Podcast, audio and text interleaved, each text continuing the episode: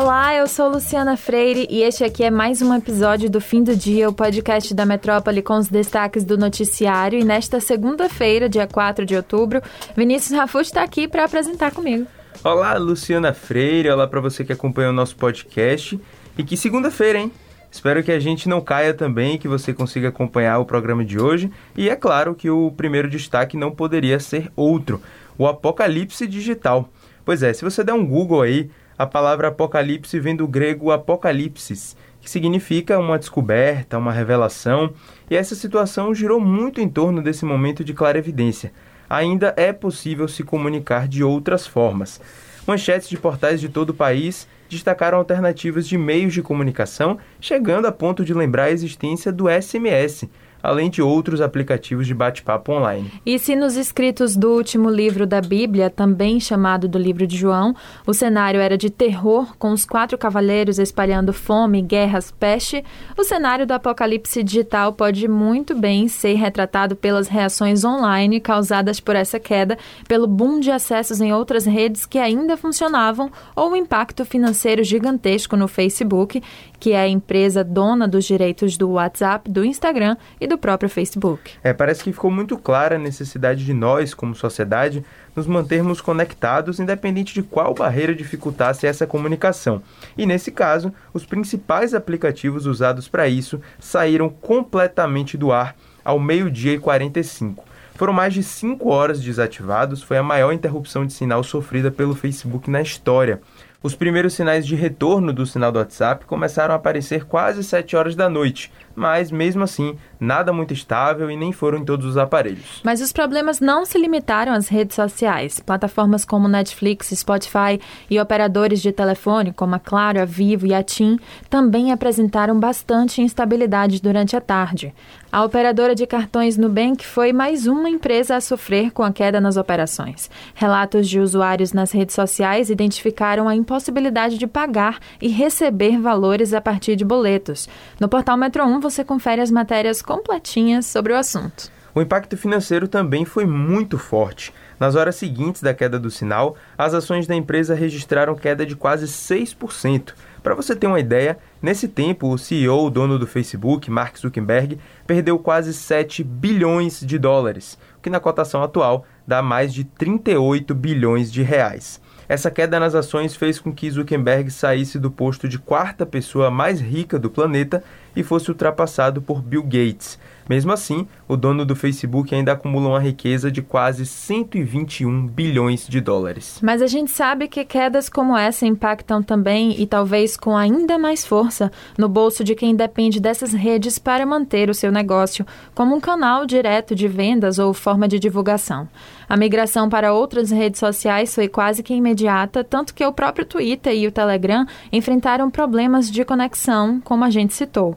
E mesmo após esses primeiros sinais de retorno, um acontecimento como esse escancara a realidade que a gente vive de um mundo extremamente dependente do digital, das conexões online. E com certeza vai ser lembrado como um momento de ruptura desse universo.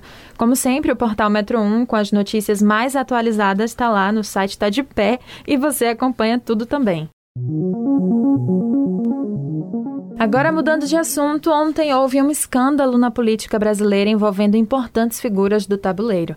O ministro da Economia, Paulo Guedes, e o presidente do Banco Central, Roberto Campos Neto, mantêm empresas em paraísos fiscais. Foi o que revelaram veículos como a revista Piauí e o jornal El País, que participam do projeto do Consórcio Internacional de Jornalistas Investigativos.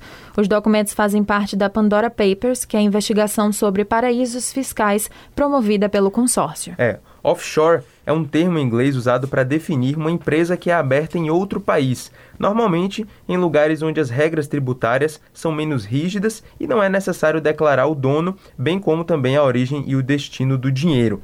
Não é ilegal ter um offshore, desde que declarada a Receita Federal, mas a falta de transparência que esse tipo de empresa faz com que frequentemente elas sirvam para fins ilícitos, como ocultação de patrimônio. E no caso de Guedes e Campos Neto, a Receita foi informada. Mas existe um questionamento adicional, que é o conflito de interesse. Ambos ocupam cargos públicos que eles dão acesso à elaboração das leis que tratam como o Brasil vai lidar com esse tipo de empresa, bem como das regras que regem o fluxo de recursos entre o país e o exterior. Pois é, e por isso parlamentares da oposição disseram que vão acionar o Ministério Público Federal para investigar as revelações. Eles também pretendem convocar Guedes e Campos Neto para darem explicações na Câmara dos Deputados. O líder da oposição na Câmara, Alexandre Molon, do PSB do Rio de Janeiro, considerou os fatos como um escândalo e que violam o artigo 5 do Código de Conduta da Alta Administração Federal e afirmou que eles deveriam levar à demissão do ministro.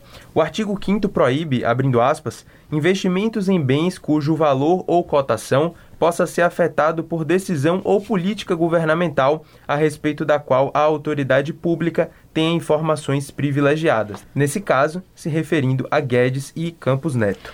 Já o líder da oposição no Senado, Randolfo Rodrigues, entrou nesta segunda com uma notícia-crime no Supremo Tribunal Federal para investigar as empresas de Guedes e Campos Neto. Vamos seguir acompanhando esse caso que ainda deve ter muitos desdobramentos. É né, isso aí. O presidente nacional do Democratas, ACM Neto, se disse contra o impeachment do presidente Jair Bolsonaro. Isso que ele disse foi em uma entrevista ao portal UOL quando ele afirmou que não há elementos hoje no Congresso Nacional que sustentem o afastamento de Bolsonaro. Não, não defendo impeachment, Fabiola. Da mesma forma que não defendo nenhum discurso favorável a golpe ou a ruptura institucional no país, eu também não defendo impeachment por um motivo muito simples e muito claro, tá certo? Não existe hoje é, ambiente político uh, objetivo no país favorável ao impeachment. Questionado pelos jornalistas se, para além da conjuntura política, há crime que justifique a abertura do processo na Câmara dos Deputados, o demista procurou rodeios. Jamais tolerei a postura negacionista do governo. Reclamei, apontei, critiquei quando percebia um atraso em relação à vacina. Então, eu me sinto muito à vontade para falar, porque se tem alguém que foi crítico, que discordou desde o primeiro momento e que não deixou de falar, fui eu em relação à postura do presidente Jair Bolsonaro. Ok, agora, eu sou presidente hoje de um partido. Nós estamos é, num processo de consolidação da criação de um novo partido no país. O que é que eu acho, Josias? Honestamente, nós temos que olhar para o futuro. Nós vamos contribuir muito mais com o debate democrático e com o futuro do Brasil se nós focarmos no que são os problemas reais da população. Vou lhe dizer mais: hoje, talvez, esse debate do impeachment interesse, sobretudo, é, as próprias pessoas que fazem ali a linha de frente do próprio presidente da República. Trazemos novidades sobre a imunização contra o coronavírus. O governo da Argentina aprovou o uso da vacina da Sinopharm, de origem chinesa, para imunizar crianças de 3 a 11 anos contra a Covid-19. Essa é a única faixa etária que ainda não iniciou o processo de imunização no país sul-americano. Um total de 6 milhões de crianças entre 3 e 11 anos estão em condições de serem vacinadas. O imunizante é administrado em duas doses, com 28 dias de intervalo. É, e depois da decisão do país, o secretário de Saúde de Salvador, Léo Prates, voltou a questionar a Agência Nacional de Vigilância Sanitária, a Anvisa. Isso porque o órgão de controle vetou a imunização de brasileiros com menos de 12 anos, com a liberação apenas da Pfizer para os adolescentes até os 17. Léo Prates já tinha feito um apelo às autoridades sanitárias do país, utilizando como exemplo o Chile e pedindo que a aplicação da vacina Coronavac fosse autorizada em crianças com idade superior a 6 anos. Na ocasião, ele disse ainda que, ao menos neste momento, as diferenças políticas do Brasil deveriam ser deixadas de lado. Ele também reforçou no pedido que a revista Lancet, que é uma revista científica inglesa, publicou que a Coronavac para adolescentes e crianças tem eficácia de 96%, quase sem reações adversas. Bom, para você acompanhar a repercussão dessas notícias e outras que a gente trouxe, é só você acessar o nosso portal Metro 1, não deixar de conferir o YouTube, youtube.com.br portal Metro 1, e claro, se as redes sociais tiverem voltado, não deixe de acessar também lá o nosso Instagram do Grupo Metrópole, tá certo? Valeu pessoal, tchau, tchau e até amanhã. Tchau Vini, tchau pessoal, até a próxima.